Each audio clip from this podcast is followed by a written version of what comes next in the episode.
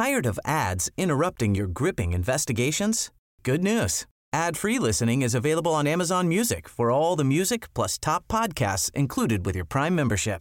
Ads shouldn't be the scariest thing about true crime. Start listening by downloading the Amazon Music app for free or go to amazon.com slash true crime ad free. That's amazon.com slash true crime ad free to catch up on the latest episodes without the ads.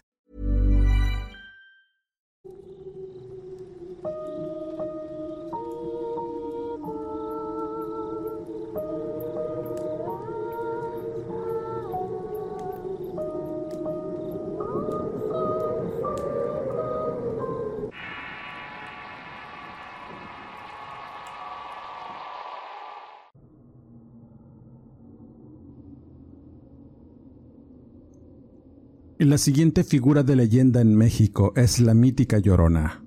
No hay algo que no podamos decir de este personaje sin que no sepamos de dónde viene y por qué en el silencio y la oscuridad de las noches sale a recorrer las calles con escalofriantes lamentos que provocan el espanto y la zozobra en aquellos que logran escucharla.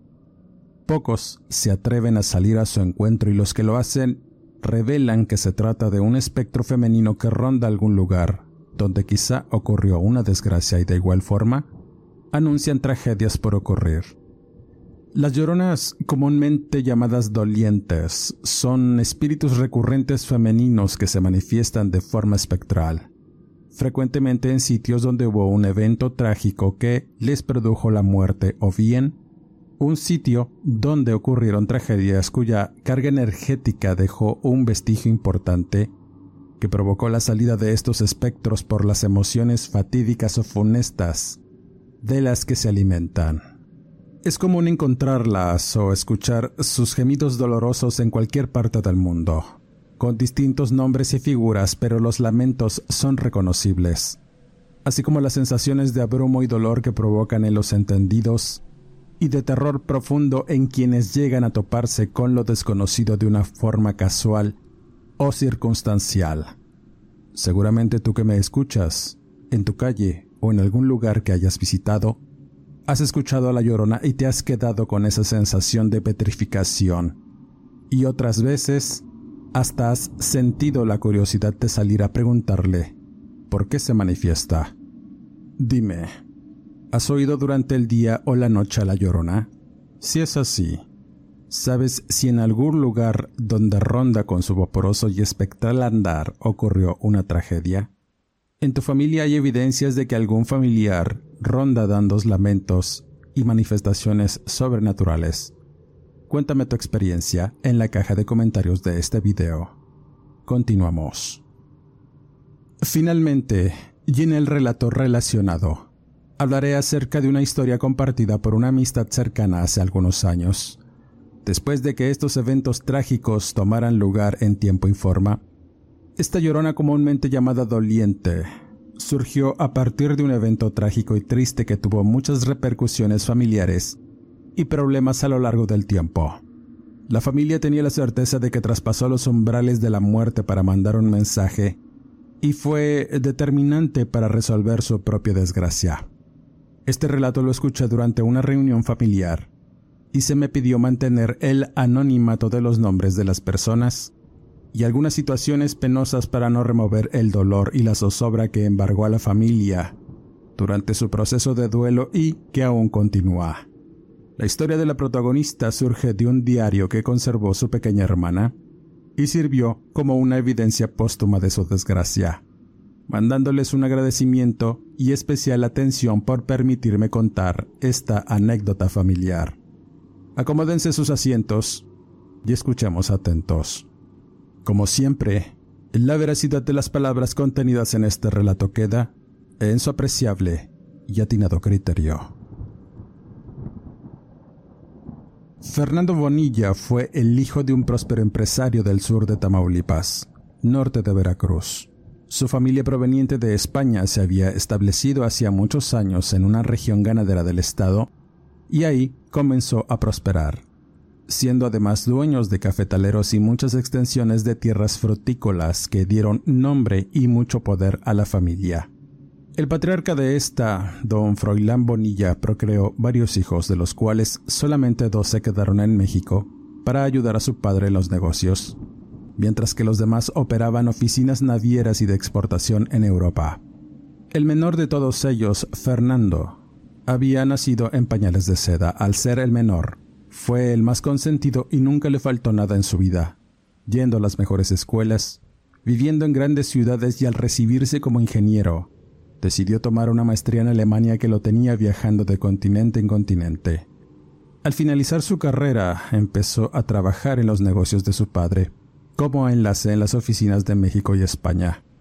Todo iba muy bien y las cosas prosperaron con la familia hasta que Fernando conoció a la hija de un socio de su padre, mientras cerraba unos negocios. Su nombre era Cristina, una jovencita de 15 años que apenas iba a iniciar sus estudios en un internado de monjas en la Ciudad de México, ya dichos de la madre. Desde que tenía tres años fue eleccionada en colegios particulares de monjas, donde inició su vocación religiosa. Con la idea de ser misionera, pues además de ser una joven altruista, quería conocer sitios en el mundo donde pudiera servir a Dios de algún modo. En las necesidades de las personas al tomar el hábito y ordenarse como monja. Aunque por otra parte también quería estudiar derecho como su padre y lo haría al ordenarse. Cristina ya tenía una idea y un objetivo en la vida hasta que conoció a Fernando, 20 años mayor que ella, y desde que lo conoció quedó admirada con su masculinidad y buen porte. Pero su vocación en seguir el camino de Dios le impedía pensar en ciertas cosas. El amor de un hombre no estaba en sus planes, pero aún así, no dejaba de mirar los ademanes y gestos del muchacho cada que iba a la casa de su padre por negocios, iniciándose una amistad entre ambos que terminó por enamorar a Fernando por su graciosa belleza y la inocencia de la muchacha. Pero la joven tenía bien claro qué era lo que deseaba, por lo que comenzó a evitar cualquier encuentro con el hombre, pues sus insinuaciones y sonrisa pícara le provocaba deseos y dudas que la atormentaban tratando de no caer en las adulaciones y las tentaciones, quedarse sola o siquiera pensar en hablar con él. Eso la afligía hasta el punto de querer huir de la casa de su padre con una tía en Puebla para no verlo. Pero eso no le sirvió, pues Fernando aprovechaba cualquier oportunidad para encontrarse con ella. Al saber que le agradaba se instaló en su mente un deseo pecaminoso y prohibido.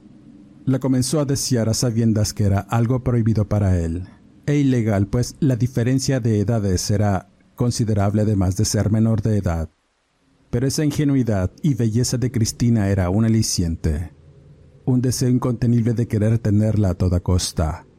La lujuria y los pensamientos morbosos alimentaron esas ideas y el sujeto no tardó mucho en idear algo para aprovecharse de la situación. Fue en el cumpleaños número 16 de Cristina. Le mandó rosas, la invitó a cenar. La joven gustosa aceptó, pero durante la cena le propuso ser su novia con una pulsera de brillantes y música de trío, a lo que la joven se negó y el robo de un beso provocó que le diera un bofetón y una idea en la mente de la muchacha que la llevó a reconsiderar su camino. Pero no podía ser, aunque ese beso robado la descolocaría por mucho. Ante el rechazo y por suerte, Fernando tuvo que salir a España para arreglar unos asuntos y durante ese periodo, Cristina comienza su ordenamiento como religiosa en el convento. Todo marchaba bien hasta el momento que el hombre regresa y se entera de la situación, provocando desdén, coraje y un mal pensamiento. No permitiría que Cristina se ordenara. La quería para él y haría cuanto fuera para poder tenerla, así que ideó un plan para llamar su atención inventándose un accidente y preparando todo para que lo visitara en su supuesto lecho de convalecencia. Durante un tiempo estuvo conversando con la chica por medio de cartas y recados.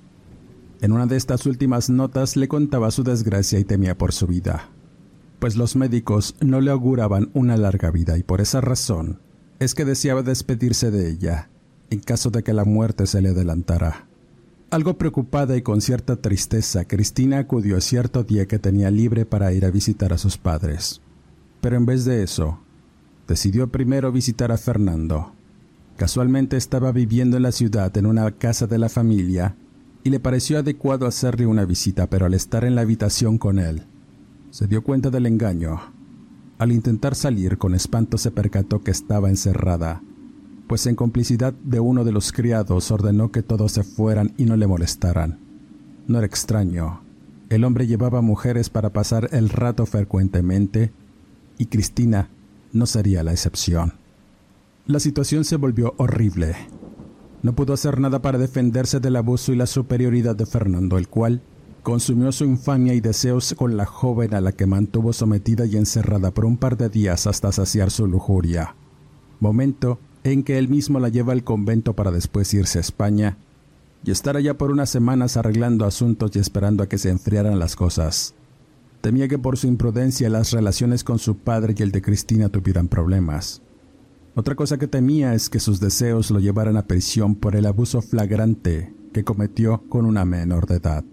Pero la peor parte se la llevó la joven, la cual se quedó con un cargo de conciencia y la impotencia de no poder revelar que fue objeto de una canallada por temor y vergüenza, recluyéndose en el convento sin querer ver el mundo nuevamente y sufriendo en silencio la vileza que cometieron con ella. A su regreso a México, Fernando se enteró que no había pasado nada. No hubo denuncias y la relación de negocios de su padre marchaba a la perfección. Cristina no había hablado y eso lo alivió, pero tuvo mucha curiosidad y saber de ella. Quería verla nuevamente, pues lo había dejado extasiado en su último encuentro y quizá probaría de sus mieles nuevamente.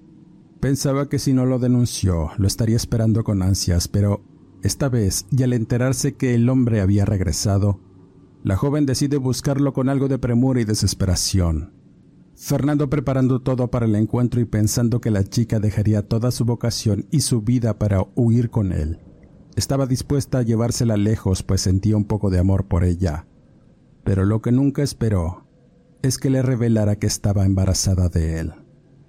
El hombre además de quedar petrificado sintió temor, uno muy grande que lo hizo pensar en que si Cristina abría la boca le costaría la cárcel y muchos problemas que afrontaría.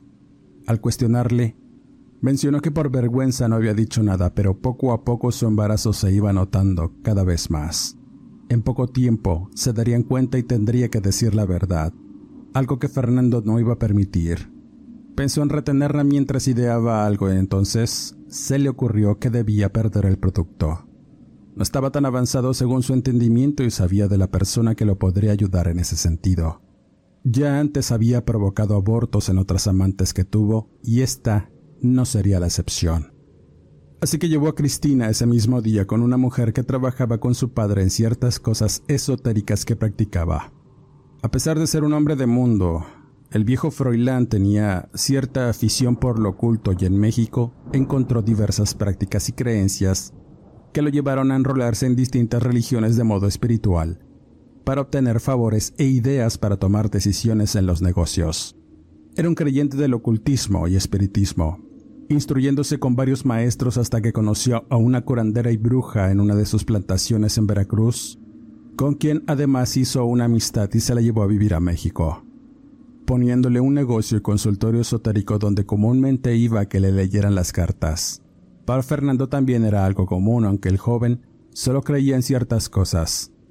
Y en esa ocasión, la ayuda con la interrupción del embarazo era el objetivo por el que iba a ese siniestro lugar. La mujer cuyo nombre era Doña Mica tenía un consultorio esotérico de cartomancia y curaciones espirituales, pero además practicaba la magia negra y la brujería de distintos tipos, la Santa Muerte, orillas y diablos por igual que se levantaban en los múltiples altares que tenía en su cuarto de vecindad, donde vivía humildemente, marcaban sus creencias y sus prácticas. Era de las personas que no cobraban por sus conocimientos y servicios por un voto de humildad, pero sí sacaba buen dinero de los trabajos por encargo. Su lugar siempre estaba lleno de gente que la iba a consultar para resolver un problema, devolver al ser amado o incluso sacar tesoros. Esta última actividad fue precisamente lo que acercó al padre de Fernando y a él mismo con esta mujer, al haber encontrado ciertos valores en una de las propiedades de Veracruz usando los servicios de doña Mica para sacarlos. Con el tiempo, la familia le consultaba frecuentemente por diversas cosas. Mandaban hacer amuletos, baños para las envidias, brebajes espantasigüeñas y eso fue precisamente algo que le dio a Fernando por un buen dinero, pues doña Mica además era experta en venenos. Cristina todo el tiempo acompañó al hombre a ver a doña Mica. Su desesperación y miedo la hizo confiar en Fernando, no tenía otra opción. Estaba sola y no podía revelar su secreto y la manera en cómo ocurrieron las cosas para evitar tragedias. Sabía que su padre era un hombre de armas tomar y no quería que corriera sangre en la familia como en el pasado. Así que se dejó influenciar por Fernando y por la siniestra mujer de ojos negros y morena de piel que miró con lástima a Cristina mientras hacía el preparado de hierbas amargas para espantar a la cigüeña. Algo infalible, según decía. Para mañana ya no quedará recuerdo del chamaco, afirmaba. Para la joven todo aquello era espantoso, el lugar tan alejado de Dios y tan cerca de la maldad de la que estaba siendo objeto. Pensaba que era un castigo divino por su debilidad y desobediencia, por su pecado en querer amar a un hombre prohibido y secretamente, pero había pagado caro en su entendimiento aquel atrevimiento, siendo mancillada de forma horrible. Quería en cierto modo redimirse, pero la presencia del diablo en ese lugar era tan densa que su cuerpo se estremecía de solo ver a doña Mica hacer el preparado y cobrarle a Fernando un buen dinero por ese veneno. Al terminar el mismo se lo entregó a la joven que renuente lo bebió sin pensar. Fernando mencionó que así resolverían un problema, no podía quedarse con ella por ser menor de edad, pero siempre la amaría y con esa promesa la joven bebió. Lo que ocurrió después fueron dolores, espasmos y retorcerse de dolor en el suelo del lugar, ante la mirada atónita del hombre y la esotérica, la cual mencionó que era normal, que debían darle tiempo al veneno para que se deshiciera el feto. De tal manera que salió del lugar con la joven y la llevó a una propiedad a las afueras de la ciudad pero la situación se volvió caótica. Estaban buscando a Cristina, sus familiares estaban preocupados por ella y no sabían dónde estaba. El padre de Fernando de igual forma cuestionó a su hijo y él sin poder mentirle a su padre, le reveló toda la verdad. La furia del señor no se hizo esperar y corrió a la finca donde estaban para sacar a la joven de ahí. No quería más problemas de los que se le vendrían encima por la imprudencia de su pástago, pero al llegar a la finca, las cosas ya estaban muy mal. La joven se estaba desangrando. Había perdido el feto y los restos quedaron como una mancha de sangre en la sábana. Estaba muy pálida y respiraba con dificultad. En ese momento y ante la pésima situación, Froilán le ordenó a Fernando llevar a la joven moribunda a una antigua cisterna, donde llegaba una sequía que rodeaba la propiedad y donde había un pozo profundo en desuso. En ese instante y ante la mirada incrédula de Fernando, su padre envuelve a Cristina y sus pertenencias en una lona sucia y la arroja al fondo de aquel lugar.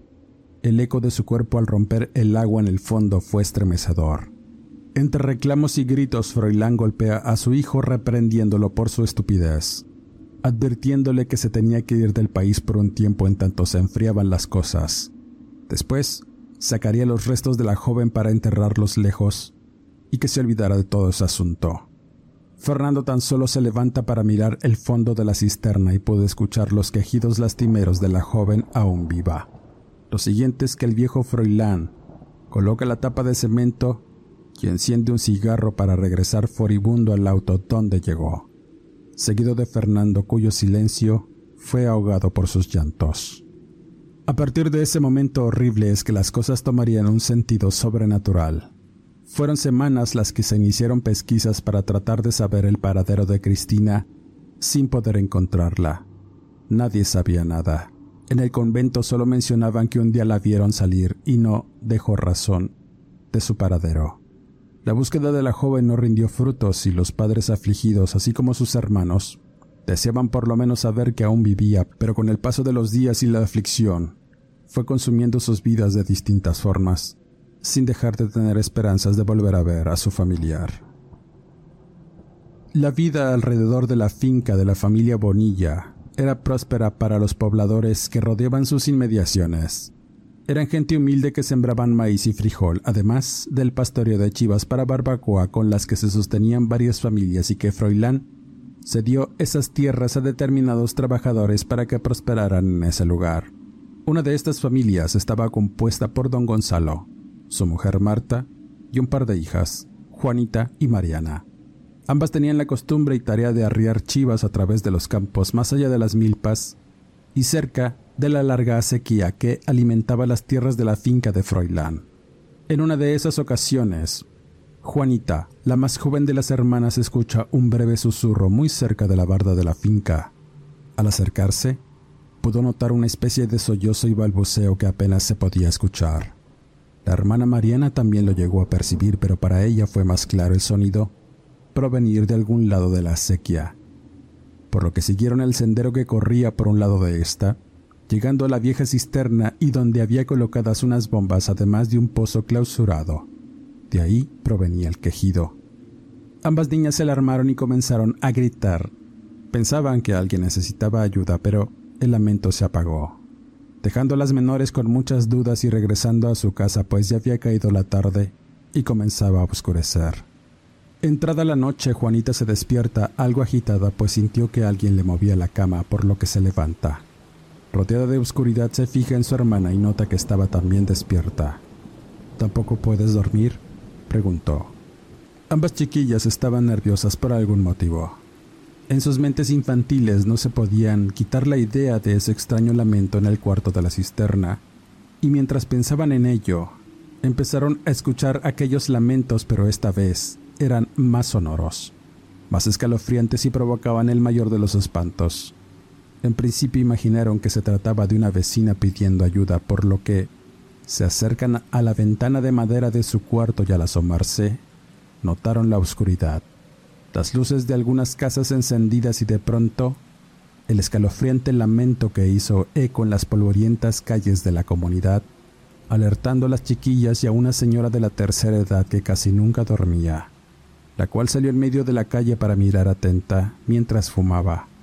Los perros comenzaron a ladrar nerviosos y nuevamente el lamento largo y profundo de una mujer que se quejaba hicieron notar a las menores que estaba sufriendo mucho provocando sus nervios, y en ese instante le chistaron a doña Paula para preguntarle qué era aquello. La mujer les hizo un ademán para que no emitieran ruidos y nuevamente, a lo lejos, se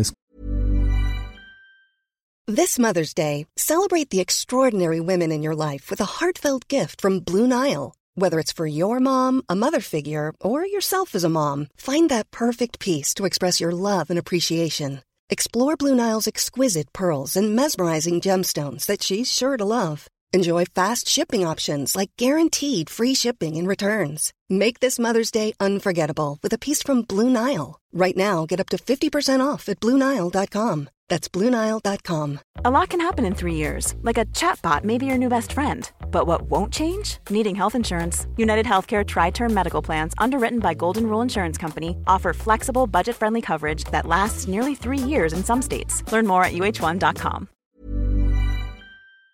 Escucha el grito ahogado. La señora se santigua y se mete a su casa para encerrarse. Las niñas hicieron lo propio, pero en su mente inocente pensaban que alguien la estaba pasando mal. por lo que, y sin temor, con todo el desconocimiento de lo sobrenatural, salen al patio de su casa para mirar mejor a lo largo de la calle. Mariana fue la primera que notó con claridad la presencia de una persona a lo lejos que se movía lento y desaparecía entre las sombras de los árboles y más allá de un caminito de piedras. Juanita escuchaba mejor y le confirmó a su hermana el doloroso lamento que erizaba la piel. Ellas en su entendimiento y como siempre fueron unas niñas de grandes alcances por ser independientes. Hasta cierto punto su ingenuidad las hizo caminar sin hablarle a sus padres o a algún adulto para evidenciar la situación. Juanita tomó entre sus brazos a un pequeño perro que siempre las acompañaba y Mariana una linterna de su padre. Después salieron con prestancia a tratar de descubrir de quién se trataba. Su andar lento y en silencio las llevó hasta la acequia, y ahí miraron lo que parecía ser una mujer, de cabellos largos y una especie de túnica blanca que ondeaba de forma vaporosa en su andar. Las niñas se quedaron un momento tratando de saber quién era, qué vecina de la comunidad era aquella mujer y más cuando la escucharon lamentarse largamente, llevando sus apenas distinguibles manos a un rostro que no se podía distinguir tampoco. Así iba desplazándose lento por la orilla empedrada de la acequia, dejando tras de sí mucho dolor y gritos desgarradores que a veces provocaban el miedo en las menores. pero esa curiosidad infantil las hizo tomarse de las manos y seguir esa aparición. Juanita dejó al perro en el suelo y este olfateó el aire con curiosidad. Amarrado con una soga mogrienta, llevó a las menores tras la doliente a lo largo de un canal hasta las inmediaciones de la finca. La oscuridad en el lugar era macabra, lóbrega en todos sentidos, pero las niñas no tenían ningún temor. Su andar por caminos enmontados y cerros de noche era para ellas algo común y más cuando entran a dar un vistazo en el cuarto de la cisterna y miran a una joven acuclillada llorando desconsoladamente. El perro, al mirar esa presencia, intenta salir corriendo asustado, pero Juanita lo toma y se acerca a la mujer, la cual sin voltear sigue lamentándose y Mariana presintiendo algo. Le dice a su hermana que mejor salieran de ese lugar y Juanita se acuclilla y le pregunta a la joven por qué lloraba. A lo que el ánima sin alzar la mirada y entre sollozos dice unas frases apenas entendibles. Mi bebé está ahí solito. ¿Dónde está? preguntó Juanita, y en vez de una respuesta, los llantos interminables hicieron a Mariana jalar a su hermana de los cabellos para que se fueran de ese lugar con prestancia. Era suficiente, y al volver a su casa estaban heladas. Pálidas y sin fuerzas trataron de dormir pero no podían. Y fue por la mañana que las noticias de una supuesta llorona que se aparecía en los caminos de la comunidad hizo a las gentes tratar de darle paz a esa pobre alma haciendo rezos y santiguando las casas. Doña Paula afirmaba haberla visto rondar el camino de la sequía, pero las niñas dijeron con toda seguridad que se trataba de una muchacha que perdió a su bebé. La vieron lamentarse en la cisterna. Todos quedaron estupefactos de escuchar la frialdad y los detalles macabros que externaron las menores, pero nadie les puso tanta atención como doña Paula. Esa misma noche solo se escuchaban los rezos de la gente del lugar, las niñas miraban a través de la ventana y doña Paula sentada fuera de su casa mirando atenta, hasta que, y luego de la medianoche, Juanita escucha nuevamente los lamentos. Eran tenues. Provenían del camino de la acequia y doña Paula se levanta llevando una vieja linterna de petróleo en tanto las niñas corren tras ella para acompañarla. Los que no dormían rezaban y los que tenían un sueño apacible no se dieron cuenta del andar de las niñas y la mujer por el camino de tierra hasta la sequía, a excepción del padre de las menores, don Gonzalo, que mirando estas acciones corre para reprenderlas y devolverlas a su casa, pero el hombre se queda pasmado al escuchar los lamentos y los gritos a lo lejos. Peor aún, cuando mira la aparición de la llorona a unos metros de donde estaban. Mientras la señora Paula clamaba a Dios, las niñas curiosas gritaban. A pesar de lo impactante de ver la entidad fantasmal, los adultos tuvieron la curiosidad y las niñas siguieron el rumbo hasta la cisterna. Estando ahí, solo había oscuridad y alimañas, pero Mariana, que era la más perspicaz de todos, miró a lo lejos cómo esa entidad se desplazaba a través del campo abierto, con ese vaporoso andar que reflejaba su naturaleza espectral. A pesar de que don Gonzalo no quiso seguir, doña Paula afirmaba que quizá podría saber qué quería esa llorona. Quizás su cuerpo estaría por ahí sin enterrar y tenían la obligación de apaciguar esa alma, por lo que continuaron caminando en la oscuridad hasta llegar a una jardinera que estaba a unos metros de la casa. Ahí, Mariana señaló. Miren, la llorona está hincada. En efecto, todos quedaron sorprendidos de ver la claridad del ánima. Era una mujer de cabellos largos y una blanca vestimenta. No se notaban sus pies o sus manos, pero claramente estaban colocados en la tierra mientras lloraba y miraba con detenimiento lamentándose con tenues gemidos dolorosos. Mariana después afirmaba que miró como el rostro gris de la aparición. Se quedó mirándola por un buen rato, describiéndola con una cara apenas visible, borrosa, quizá por la falta de luz, pero aún así podía notar la tremenda aflicción en la aparición te acongojaba y te encogía el corazón con mucha aflicción de solo mirar y escuchar esos lamentos que desgarraban el alma y ese extraño comportamiento de permanecer sobre la tierra hasta que finalmente se fue, desvaneciéndose lento en medio de una bruma blanquecina, dejando a todos boquiabiertos y muy sorprendidos. Al regresar a la comunidad dieron la noticia, Contaron el encuentro y todos los pobladores determinaron que ese espíritu era quizá de alguna mujer desaparecida y sus restos estarían por ahí en el olvido. Don Gonzalo indicó que quizá debajo de esa tierra de la parcela estarían los restos, por lo que al amanecer, varios hombres se darían a la tarea de buscar. En ese tiempo la finca ya tenía mucho tiempo en el abandono, y no sería difícil hallar algo entre la maleza y escombros. Pero al final no encontraron nada, solo telas podridas y cosas inservibles debajo. Era tarde cuando todos salieron de ese lugar, tanto Mariana como Juanita jugaban con su perro cerca de la cisterna y un leve ruido las alertó. Era un gemido que ya conocían, pero era sordo y lejano. No podían entender cómo es que esa manifestación se podía escuchar de día y entonces Mariana se para sobre la tapa de la cisterna y sintió un bajón.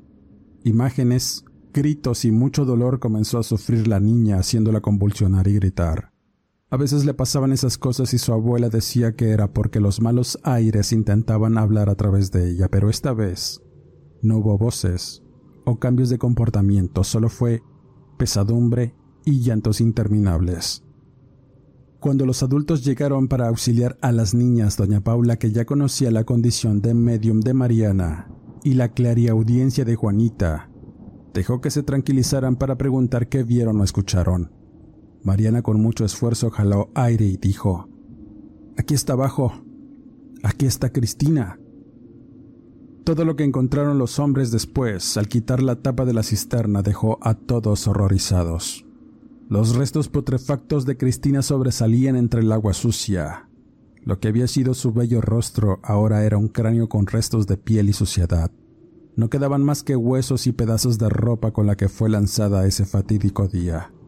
Mariana afirmaba que además miró como esa sábana sucia de la parcela fue precisamente donde los restos del hijo de Cristina quedaron impregnados, de tal manera que el ánima buscaba con aflicción ese pedazo de tela enterrado y llevarse a su hijo a la soledad de la tumba de agua donde estaba, además de buscar el descanso a su afligida alma.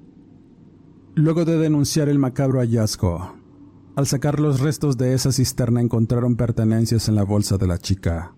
Así determinaron quién era dando la noticia a los afligidos familiares los cuales se trasladaron a esta comunidad y conversaron con las niñas y sus padres. No podían creer la fantástica historia de cómo encontraron a su hija en ese horrible lugar. Mariana además reveló imágenes difusas de una vida de religiosa y un amor perdido, además del hijo que perdió, algo que tampoco concebían los padres. Y en ese momento la hermana de Cristina reveló que posiblemente Fernando, el hijo de Froilán, pudo ser el responsable, pues habían encontrado el diario, cartas y notas que en vida recibía su hermana de este personaje, y ahí comenzaron a atar cabos. Luego de varios días el padre de Cristina confronta a Froilán, y este le reveló que su hijo semanas atrás se había ahorcado en una finca que tenía en Veracruz. Había enloquecido y había dejado además una nota póstuma pidiendo perdón a Cristina.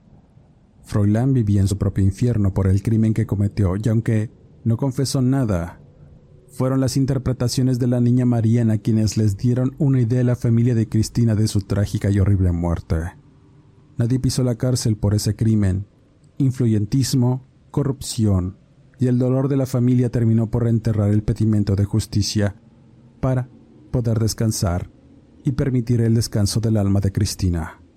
Aún en estos días, la niña Mariana sufre, pues afirma que sintió la soledad, la tristeza y la desesperación de Cristina al morir en agonía en ese oscuro y pequeño lugar, algo que para la madre de la joven le produjo mucha aflicción, pues afirmaba que su hija le temía los lugares oscuros y cerrados. Después de esos eventos, el alma atormentada que la llevó a convertirse en una doliente fue sepultada en una cripta junto con esa sábana sucia que encontraron en la parcela. Ahora, Cristina descansa en paz junto a su pequeño hijo no nacido. Con esta historia cierro este podcast. Dale like, comenta, comparte, suscríbete al canal y activa las alertas.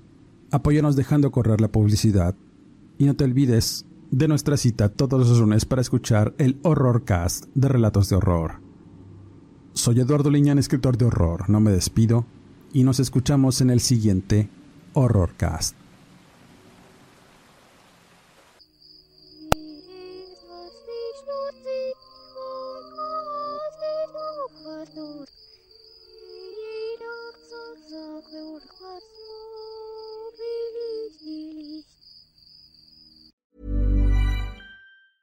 Tired of ads interrupting your gripping investigations?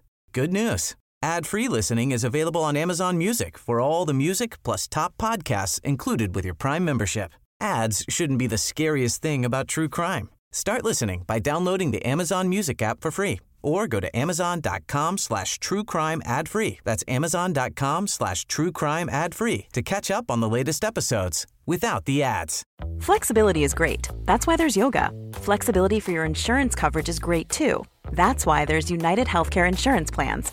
Underwritten by Golden Rule Insurance Company, United Healthcare Insurance Plans offer flexible, budget friendly coverage for medical, vision, dental, and more.